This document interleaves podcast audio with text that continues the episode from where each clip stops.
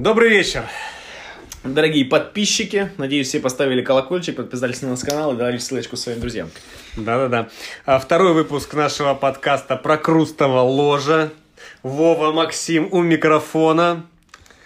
А, Сегодня у нас э, тема сложная, сложная, сложная. Блаватская и Рерихи.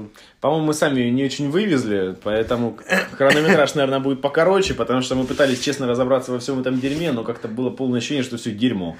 А тему свою надо любить, поэтому мы будем немножко коротенечко, скорее, наверное, с критиканских таких позиций. Ну, простите, просто точка зрения, которая может быть. Да, дисклеймер, никого не хотим обидеть. Все наше личное, сугубо субъективное мнение.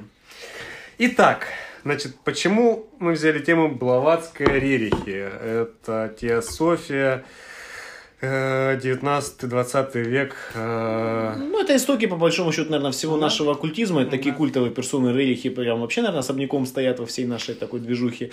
А Блаватская фигура, может быть, даже не столько российской э, оккультной Мирового сцены, сколько масштаба. мирового масштаба, да, прям значимая, значимая тетка. Между прочим, еще и масон, сейчас про это поговорим попозже. Да, Блаватская, Елена Петровна. С нее мы начнем по хронологии, собственно. Э, Родилась, родилась в 31 году э, в городе Екатеринославль, Днепр, а умерла в Лондоне. Пам-пам.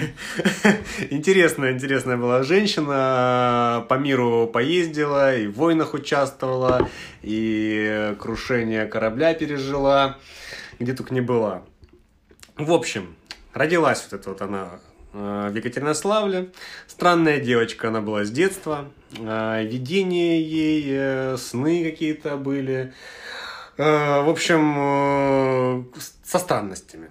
В 49 году родители было обрадовались, потому что выдали ее замуж за губернатора там какого-то Ну, тоже очень взрослого, непростой человек. И, кстати, по даже. мемуарам, если чуть вернуться, по ее воспоминаниям, у отца была большая библиотека с а, оккультной литературой. К 15 годам она уже перечитала все, что там было, вся европейская алхимия, э, гностики, кабала и так далее. То есть с этим она была знакома уже вот, вот на тот момент. То есть тетка на самом деле крайне образована была.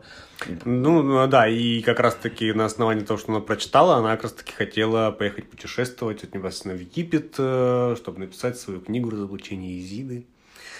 Ну вот, в общем, выдали ее замуж, но через три месяца она от мужа сбежала. У нее вообще э, отношения с мужчинами не складывались э, по тому поводу, что она не хотела их, э, в принципе, складывать с ними. Не, не интересовали ее мужчины. Тут можно, кстати, еще, наверное, э, открыть вот сейчас браузер и посмотреть фотографии Блаватской. Там могут быть какие-то другие причины. Вот, ну, просто вот это на, на вашу фантазию оставляем. Посмотрите фотографии. Вот, но тем не менее, На она... Крупскую, кстати, похожа. Тебе не Ну, показалось? кстати, кстати. Очень похожа на Крупскую. Она еще, не знаешь, кого напоминает? Толстую. Ну, вот, да, Вот кстати. есть, есть, да, есть да, что-то, есть. Ну вот, в общем, она сбегает от мужа, возвращается на короткое время к родным и оттуда уезжает в Одессу к родственникам, чтобы из Одессы э, уплыть в Константинополь, нынешний Стамбул. А В Одессе она недолгое время прожила, она там работала, подрабатывала в цирке наездницей. А, И э, после этого уезжает в Константинополь, чтобы из Константинополя отправиться в Египет. В Египет, по Прям которому такой весь она... будущий путь белой эмиграции. Э, Да, по Одесса, которому она мечтала. Ну, она туда уезжает, э, путешествует по Египту. Э, Кстати говоря, по результатам этого путешествия, вот она как раз-таки э, пишет свою книгу «Разоблачение Изиды», где обличает современную науку, рационализм в плане своих спиритических этих Они все туда ездили тогда, кстати, ведь Соловьев тоже ездил в Египет наш, э, ну вот еще тот, который философ. И у него тоже там, кстати, были какие-то такие яркие спиритические опыты, к нему там кто-то приходил там душить его, еще что-то. Поэтому это было, видимо, такое тогда место силы, прям Египет. После Египта она э, уезжает в Лондон. В Лондоне она работает, дебютирует в драматическом театре. Кстати говоря, вот э, мне кажется, это такое такая зацепочка, которая дает нам много информации про Блаватскую, что она была актриса неплохая все-таки. Ну, харизма была у тетки. Харизма была, и обманывать людей она умела. Она деб- дебютирует. Вот, э, живет э, долгое время, там около двух лет. Э, По истечении этого срока у нее наступает депрессия, и она даже хотела покончить жизнь самоубийством. А сколько ей лет на тот момент? А, Ну, смотри, в 31-м она родилась, а в Лондоне она была 51-53 год. А, ну, то есть вообще молодая-молодая. Ну да, ей было 22 года. Но, но внезапно а, на мосту ее окликают индус. Индус по имени Морией. Она оборачивается и застывает, потому что видит человека, который, который приходил э, в ее видениях всю ее жизнь. Этот индус. Ну, как бы вот такие совпадения будут и дальше у нас идти. Такой ремарковский сюжет вообще-то, да, вот суицидальная баба на краю канала. Но здесь тоже, опять же, мы это, я так понимаю, что мы это знаем только слов Блаватской. И, ну, она, в принципе, Ну, склонна да, к мистификациям. да, да. И вот... Не, ну да, вот да, таких это факт. Божественных Он приходил э, к ней в снах и грезах. И, в общем, он ей говорит, что требуется ее участие в работе, которую он собирается предпринять. Ей для того, чтобы ему помочь, придется провести три года в Тибете. И придется подготовиться к выполнению этой важной задачи. А, Вот. На представление Блаватской о этом море и других э, оккультных учителях повлияло франкомасонство как раз таки. О чем ты говоришь? А Она, да, она была посвящена, значит, до 33 градуса в одном из уставов. Я тут чуть немножко ознакомился с масонством. Очень классные ребята. Во-первых, у них есть херова гора уставов. Про масонство надо отдельно что-то Ну, прям с этим познакомиться интересно, но они, короче, во-первых, у них есть, э, значит, базовый вариант э, 3 градуса. А Ученик, мастер и, значит, там, типа, старший мастер, значит, типа того. Вот, а это три базовых градуса. А потом из этого нахуячили уже, э, значит, в некоторых уставах 30-33 градуса. Типа там рыцарь э, бриллиантовой чаши, там хранитель э, там, ка- капитула или еще какая-нибудь хуйня. Вот. А самый прикольный, по-моему, кстати, мемфисский устав, могу путать, нафигачили до 90 градусов. Это степени посвящения. А, Но тут надо как-то, наверное, все-таки прикинуть, что если 30 градусов ты более-менее планомерно можешь пройти за свою жизнь, ну так, типа, Мгм. если там э, лейтенанта получил 20, да, старшего лейтенанта 25, тридцатника будешь капитаном, то чтобы получить 90 градусов, это даже не по градусу в год. То есть это, ну, такая очевидная вот залипуха, просто это как, я не знаю, в этих, эм, во всех наших MLM, там, а, бриллиантовый партнер, А, рубиновый ага. партнер и так далее. То есть хуячили хер пойми как. То есть никаких У внятных... тебя будет Мерседес от Анели. Ну, кстати, наверняка тоже что-то давали. Хотя на, на тему влияния, ну тоже про масонов, наверное, потом действительно отдельный подкаст, э, ну, на тему влияния прям уж такого большого масонства на э, реальную мировую политику, это такой прям теория заговора и крайне-крайне спорный момент. Ну вот, в общем, она э, путешествует по Египту, э, по Сирии, Италии и Балканам. Это все происходит в 60-х уже годах. То есть настолько отменяет крепостное право, телка прям гоняет по всей Европе. Да, да, да. Она, доб- по эмансипации слышала. Она добирается потом до Каира, где основывает свое первое спиритическое общество. Да. Э, Дальше она едет э, в Европу. В Европу, Венгрия, Балканы, Венеция, Флоренция, Ментана. И, кстати говоря, э, очень интересный случай происходит в Ментане. Она участвует там э, в, кровопро- в кровопролитной битве на стороне гарибальдийцев. И была ранена. Э, В 68-м, отправившись от ранений, она прибывает во Флоренцию. Маленький спойлер, что Гарибальди Италия. у нас тоже был масоном, кстати. Да. И оттуда обратно в Стамбул. В общем, ее помотало по миру нехило. А В 70-х годах э, она вообще обосновывается в Америке, а точнее в Нью-Йорке, и э, выходит замуж. Ну, это был фиктивный брак за грузина. И через три года, в 78 году, уже получает гражданство США. А в Нью-Йорк она поехала, и э, на самом деле не зря. Она там... это, Я надеюсь, вы это слышали. да. Да, да. Она там знакомится с основателями теософического общества Нью-Йорка. Олкотом и Джаджем, они э, на этой почве теософии, оккультизма и так далее находят общий язык. И, и решают вместе поехать в Индию, Бомбей. А, ремарочка, значит, э, цели теософического общества, которое было основано в Нью-Йорке, это образовать ядро всемирного братства без различия расы, цвета кожи, пола, касты, вероисповедания. Попрошу это... Э, Внести в протокол. Это в середине 19 века в Америке. Слушай, ну это прям вот это ж, э, не знаю, там такое продолжение французской революции. Свобода, равенство, братство. И это, между прочим, наверное, то, примерно те тезисы, на которых э, весь будущий коммунизм 20 века будет основан. Это же вот прям, ну, тренд вот тот. Объединение всех религий под общим знаменем. Э, ну, здесь, кстати, вот... Ну, вот у них как раз следующее. Способствовать изучению арийских и других да. писаний, мировых религий, разных наук, отстаивать важное значение древних азиатских источников, принадлежащих к брахманистской, буддистской, зороастрийской философиям, и исследовать скрытые тайны природы во всевозможных аспектах. Но вот здесь пока этот момент не, не проскочили, а, а они так декларируют прям равенство всех религий, наличие в них там здравого зерна, которое они пытаются очистить от шелухи и представить вот в концентрированном таком виде. А, при этом, еще раз говорят про равенство всех религий. Хотя вот по факту, а, ну, тут я больше, как бы, наверное, опираюсь на Кураева, конечно, источник э, в некоторой степени ангажированный, но как историк религии, наверное, вполне достоверный. Вот. А, несмотря на то, что они говорят про равенство всех религий, и э, декларативно, между прочим, вот э, Рерихи, ну про это вот сейчас еще потом, наверное, поговорим, а, Рерих, например, говорил о том, что он принимает православный символ веры, а это, ну, это концентрат э, православия, да, а основные догматы там есть все. То есть это прям те положения, которые христианин должен обязательно знать и принимать. Я, кстати, не знаю, сколько у нас православных нынешних знает символ веры наизусть. А это обязательно требование. Да, ну тебя умоляю. Ну вот я тоже думаю.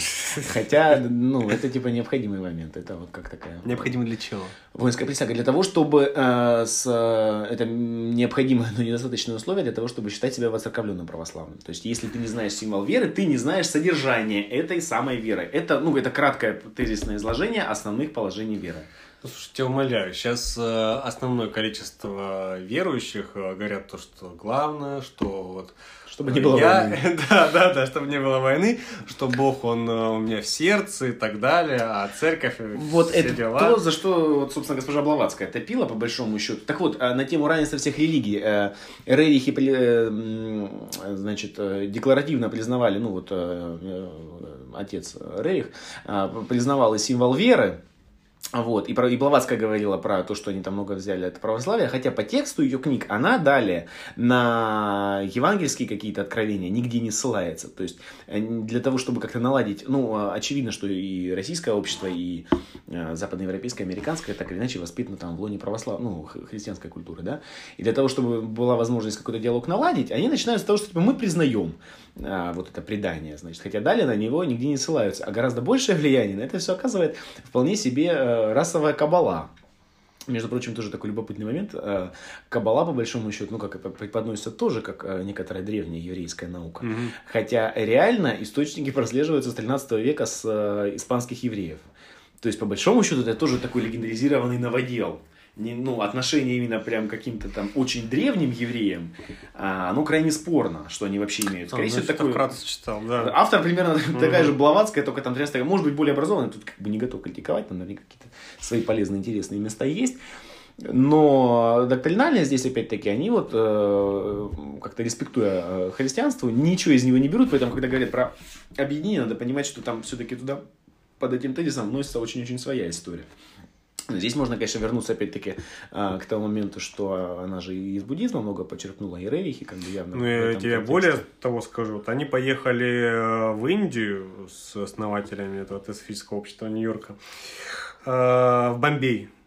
Там она э, посещает буддийских монахов на Цейлоне и становится буддисткой. Поэтому она и подчеркнула много Ну вот, так и религии тоже же там тусовали. Я к чему? Что у буддизма... это уже позже было. Основной принцип, это, ну, такой проповедческой, проповеднической деятельности, это упая каусали, принцип уместного средства.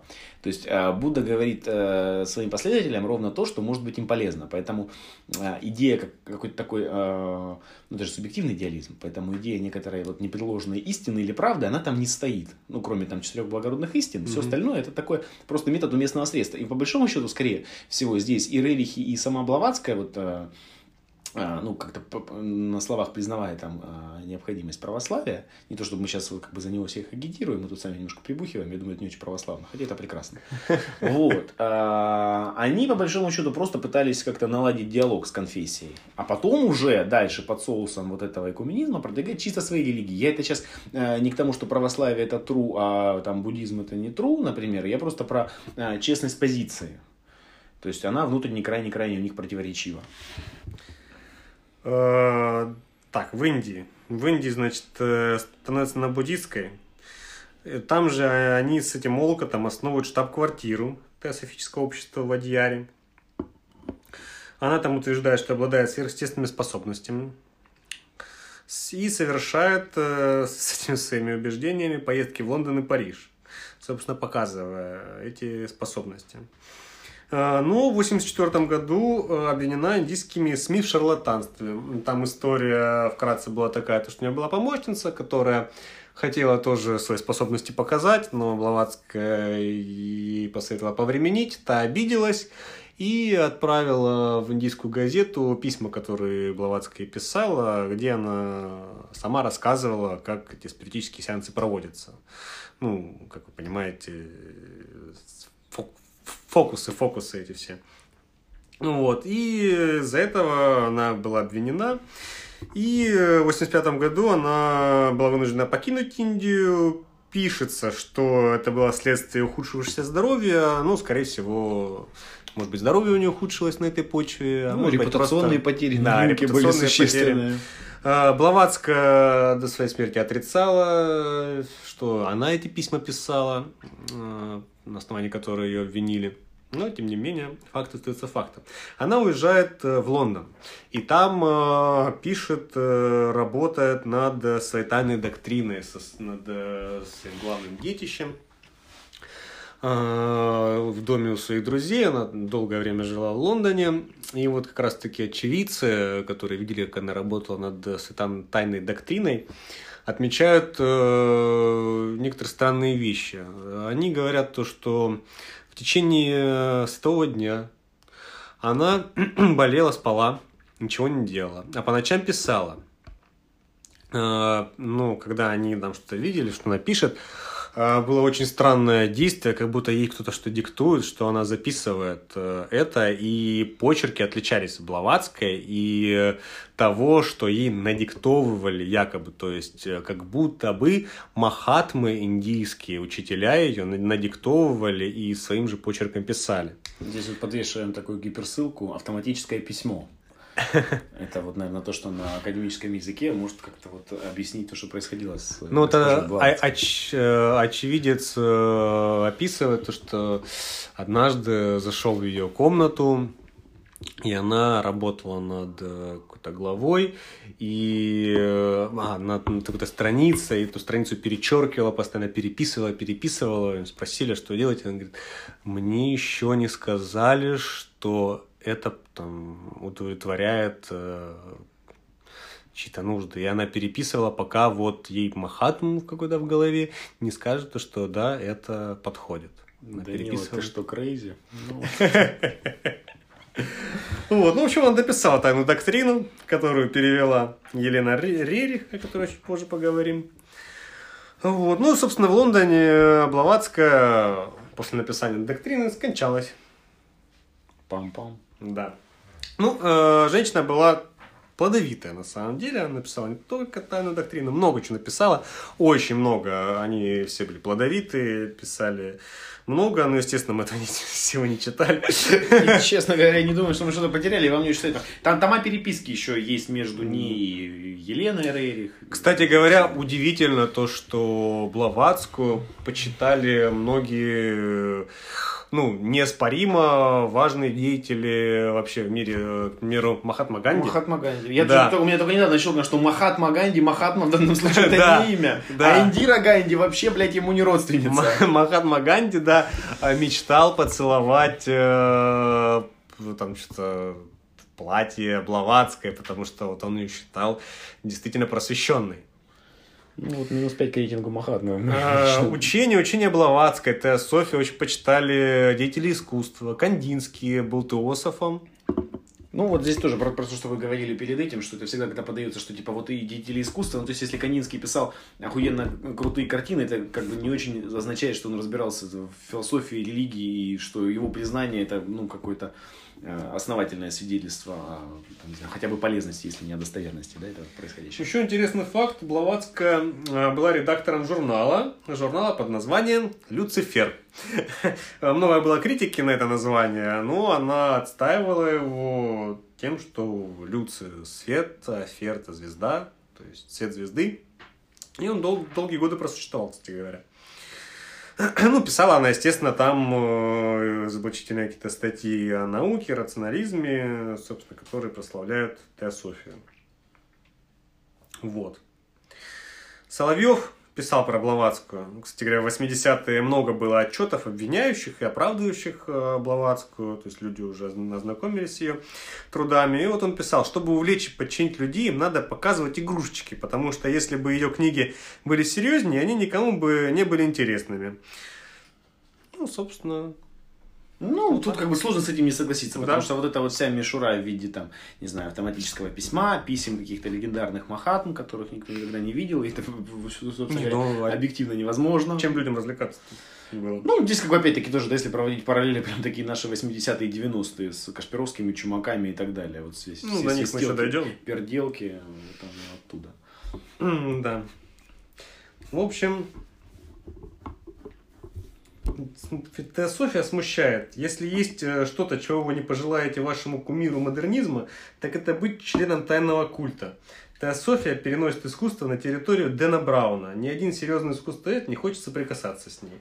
Вот это вот, мне кажется, цитата отлично описывает всю теософию. Содержание. Да. По существу, что касается их э, космогонии и мифологии, во, во что, собственно говоря, верят э, товарищи теософы. Несмотря на то, что они даже говорю, декларируют там равенство всех богов, у них есть своя такая более-менее внятная космология. Они, значит, предполагают, что существует некоторый а, вот я всегда путаю в этом моменте, что у нас трансцендентное, а что трансцендентальное. Короче, потусторонний абсолют, абсолютно вне мировой, а, беспричинный и никак не сопряженный с нашей обыденной действительностью абсолют который есть источник самого себя, и к окружающему миру он никакого отношения не имеет. Он даже не является а, творцом этого мира. То есть, если в православии у нас есть Бог Отец, который является творцом этого мира, то по Блаватской э, и остальным начальным теософам, а вот абсолют, который вот э, абсолют такой совершенный, он не имеет отношения к творному миру. А потому что они здесь э, вот уперлись в парадокс, что если он что, во-первых, ну если ты что-то делаешь, ты это делаешь с какой-то потребности из нужды. А если у тебя есть какая-то нужда, то ты уже не полон. А если божество не полно, то оно по определению не является абсолютом. То есть вот у них такая картиночка, выкладка в этом месте. И здесь, кстати, тоже прикольный момент – что, ну, если вот коснулись символа веры, а у нас догмата Троицы, да, Бог Отец, угу. а, Творец Свяжитель, здесь вот, кстати, по тексту это тоже не помню, но можно открыть прям начало символа веры, веру в Отца Небесного, типа Творителя, Вседержителя и так далее. Почему важный момент а, про Творца и Правителя, Вседержителя? А, потому что в языческих религиях как правило, ну, наверное, почти во всех, тут, я не знаю, а, можно прям по поисследовать этот момент, тоже любопытно, но во многих, как минимум, во многих, может, даже в большинстве, а, Бог-творец и Бог-правитель – это разные фигуры. То есть творит какой-то один, Бог-отец, там, Кронос, да, пожирает своих детей, а потом уже приходит, оскопляя его Юпитер, Зевс, и он уже правит. То есть всегда творец один, а правитель другой. Э, там как-то там Бог Отец умирает, из его трупа возникает там сущий мир, там, или засыпает, там из его снов рождается э, все сущее, ну и так далее. То есть э, это разные фигуры. То есть такая еще тоже фишка христианства именно в объединении этих фигур в одну. Творца и правителя нынешнего. Вот, они верят в абсолют, который совершенно глухой и бездеятельный, и который даже не творил этот мир. Вот, из этого они выводят, значит, положение о бесполезности молитвы. Что такое молитва? Молитва – это попытка общения с Богом. Они говорят, что абсолюту совершенно насрать и приводят метафору э, э, солнца, которое совершенно безразлично к тем подсолнухам, которые расцветают под его лучами. Абсолютно насрать. Поэтому говорит, бесполезно молиться божеству по, по двум причинам. Во-первых, с одной стороны, э, абсолют э, безразличен к вашим молитвам, он в принципе не слышит, у него нет ушей. А те боги, на существование которых они допускают и предполагают, ну, скажем так, боги локальных пантеонов, там, индийского, там, еще что-то, э, ну, еврейского они тоже сюда уравнивают, да, а это мелкие башки, и там в индийской э, космогонии, значит, присутствует 300 миллионов богов. И типа говорит, вы не можете угадать, какому богу надо молиться, э, даже если вы будете пытаться молиться совсем, вы все равно кого-нибудь проебете. И они обязательно будут ревновать и вам мстить. Поэтому, говорит, чуваки, во-первых, это бесполезно, потому что абсолют вас не слышит, во-вторых, это опасно, потому что вас будут ревновать оставшиеся боги. Это все проебу. Поэтому мы можем молиться только себе. И здесь, кстати, можно вернуться опять-таки э, на момент э, их коммунистических устремлений, уравнивания всех религий, то есть для православия молитва это вообще основной какой-то инструмент в деле душевного духовного спасения. А вот Блаватская... Ну, не только в православии. Ну, не только в православии, ну и в, в исламе там же. Ислам, да. христианство, да, в рамической религии. А, а при этом Блаватская как бы вот принципиально отрицает э, необходимость, допустимость молитвы, вообще какую-то полезность. Поэтому тут ну, тут э, конечно... интересно еще, почему э, учения Блаватской стали столь популярны в Европе 19 века. Ну, здесь тоже то, про что ты говорил, что это какое-то э, такое, в России, по крайней мере, первое э, осмысление там, духовного опыта Востока. И я думаю, это всегда так. Ну, она, да, ее считают одной из первых, кто обратил взор вообще на Восток. Но именно в оккультном плане, то есть в философском плане, например, это уже было освоено, это уже было частично. Но она, видимо, стала поп популяризатором. А вот популярный... А в, в Европе э, она э, красиво смешала рационализм, позитивизм э, вот с этими религиозными э, форматами и наукой, потому что она неотрывно все равно связывала теософию с наукой. Она, но, но она, тем не менее, говорила то, что если мы этого не знаем, не значит, этого не существует. То есть, если мы не знаем то, что у камня нету души, не значит, что действительно нет. Ну, тут вот возвращаемся к теме, ну, не возвращаемся, просто обозначим про этот чайник Рассела, да, ага. который, невозможно доказать, что он не существует, потому что, блядь, не существует. Это, это все, что надо знать про эту историю. Вот, ну и здесь, наверное, как-то тоже э, стоит посмотреть на контекст. То есть, это вторая половина 19 века, там взрывное развитие там, техники, технологии, секуляризация общества, и вот эта ниша, она была, наверное, достаточно вакантна. Чем-то ее заполнять надо было. И вот эти вот массы, ну опять же, там большие массы просто перемещались из деревни в город, оторванные от своих корней, привычного уклада, привычных ритуалов. Вот мы там про Новый год с тобой разговаривали, да, а, ну как, как праздник, какую-то функцию такую. Во-первых, ну, наверное, очевидный такой момент, что она выполняет функцию просто упорядочивания времени. Мы хотя бы знаем, что мы живем от года к году. Это как-то надо отметить, зафиксировать этот момент, да, там, не знаю, праздником урожая это можно делать, там, юбилеем императорской фамилии, еще чем-то. Но у нас есть потребность какая-то в разграничении времени, чтобы как-то с ним обходиться. Нам надо его порядочить. Вот Новый год, э, может, про это. И, соответственно, тогда люди просто были, видимо, ну, мне так кажется, оторваны от своих привычных ритуалов, а новых не было. И чем-то надо было эту вот пустоту заполнять. Тут как раз Блаватская как-то очень так в карту пришла. Ну, в Америке, наверное, аналогичная ситуация. Ну да. Ну, в общем, порезюми... порезюмировать э, по Блаватской что можно? То, что написала она много всего, то, что она обратила свой взор на восток, то, что наследие оставила после себя и на самом деле серьезно. До сих пор, до сих пор ее учения живы, ее последователи, ну, на самом деле их много, по крайней мере, э, из информации, которую там я нашел на ютубе, в интернете еще, в остальном, достаточно много, ее до сих пор почитают, э, переводят до сих пор, переводят, кстати говоря, ее работы, потому что, ну, и, и письма, писем было много работ до сих а пор. А ей сколько писали, те же самые да, Махатмы. Да, да, да. Вот, но а, без а, еще одной фамилии Блаватской тоже не было бы, это фамилия Рерихи. Рерихи а, мы как... еще проговаривали, что в прижизненных изданиях, э, значит, их собственного журнала фамилия читала, писалась как Рерихи. Рерихи это действительно те люди, которые подняли культ Блаватской на совершенно другой уровень. Э, за счет чего? За счет того, что сами э, нихуя не сделаны были. Точнее, не пальцем, не пальцем дело. Нет, это Да черт тебя знает, они, собственно, тоже немножко богоизбранные, поэтому, может, у них тоже непорочное рождение какое-то. Итак, Рерихи, Рерихи. Э, Рерихи – это художник, всем известная, и его супруга Елена. Там еще сын был легендарный путешественник тоже, кстати. Ну, он потом уже был. Потом. Да, Обычно да. так не происходит.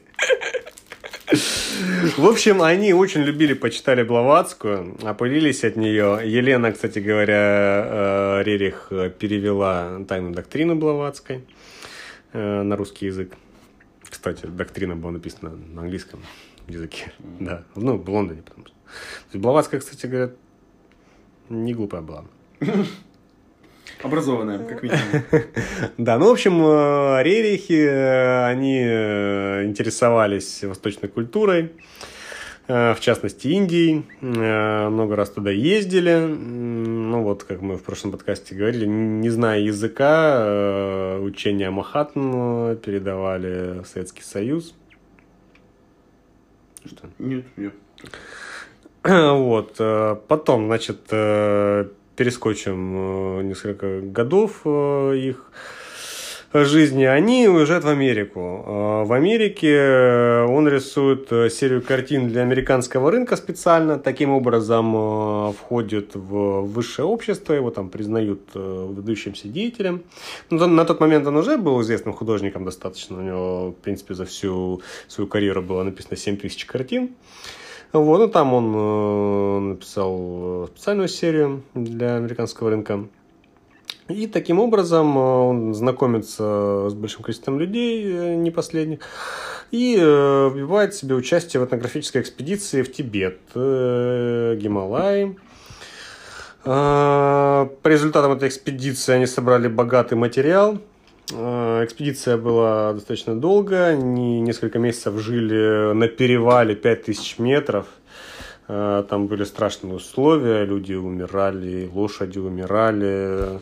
Все но, смешалось. Да, да, все смешалось, но тем не менее они выжили. Им было очень важно ее закончить, хотя цель этой экспедиции официальной до сих пор неизвестна. Ну и уже не будет этого известно. А, в некоторых источниках пишется, что они проносили камень какой-то особый священный по этому пути. Путь был такой. Индия, Гималай, Китай, Алтай, Гималай, Индия. А, когда они были в Алтае, они решили поехать в Москву, Рерихи, передать важное послание учителей Махатм, которое они уже получили в Индии. А, они просидели в приемной у Ленина 6 часов. Их не приняли, отказались принимать. Они поехали обратно. Я что-то вспомнил эту историю, ты помнишь, а, про Сальвадора Дали. Я не помню, как звали фамилия, на, наш какой-то деятель культуры, который где-то, наверное, в Испании, что ли, был. В общем, а, ну, скорее всего, он как-то напросился на аудиенцию Дали, просидел тоже у него в приемные часа 4, тут не выходил, это злится, через 4 часа открылись двери, верхом на швабре выскочил голый Дали, проскакал вокруг него и ушел обратно, говорит, аудиенция окончена. Ну, короче, они поехали обратно, а, а вслед за ними пошла весточка, что их надо арестовать. И, в общем, там была такая погоня. Эта весточка настигла их э, лишь на границе с Монголией. Их должны были арестовать. Но монгольские Но, буддисты. Да, так как э, он человек был такой общительный, у него были знакомые, какой-то чиновник Монголии был, который помог им избежать э, наказания. И они через Монголию, потом осели в Индии. А, значит, благодаря этой экспедиции, этой экспедиции они э, много информации подчеркнули. Кстати говоря, по, по материалам ее начали искать истоки человечества где-то между Монголией и Китаем. Ну, сейчас это уже вроде как не так по нынешним данным, но на тот момент искали там. В общем, потом они решают остаться в Индии. Э, домой их не пускают в Россию. Они много раз пытаются, потому что они очень любят Россию, но их не пускают, их считают американскими шпионами, потому что они много лет там э, прожили в Америке. Ну, они не отчаиваются. Они строят институт в Индии, э, по результатам этой экспедиции, данных этой экспедиции. Институт мультидисциплинный, Работает до сих пор, кстати говоря. Мне кажется, типа Российская Академия Естественных Наук. Ну, скорее всего, скорее всего. Прочим. Основывают Красный Крест. Ну, не простой, а культурный. Защищает культуру. Э, Рерих э, вообще топил за культуру, основал э, пакт Рериха, так называемый. Его, кстати говоря, подписали многие страны. Цель пакта Рериха была защищать произведения искусства.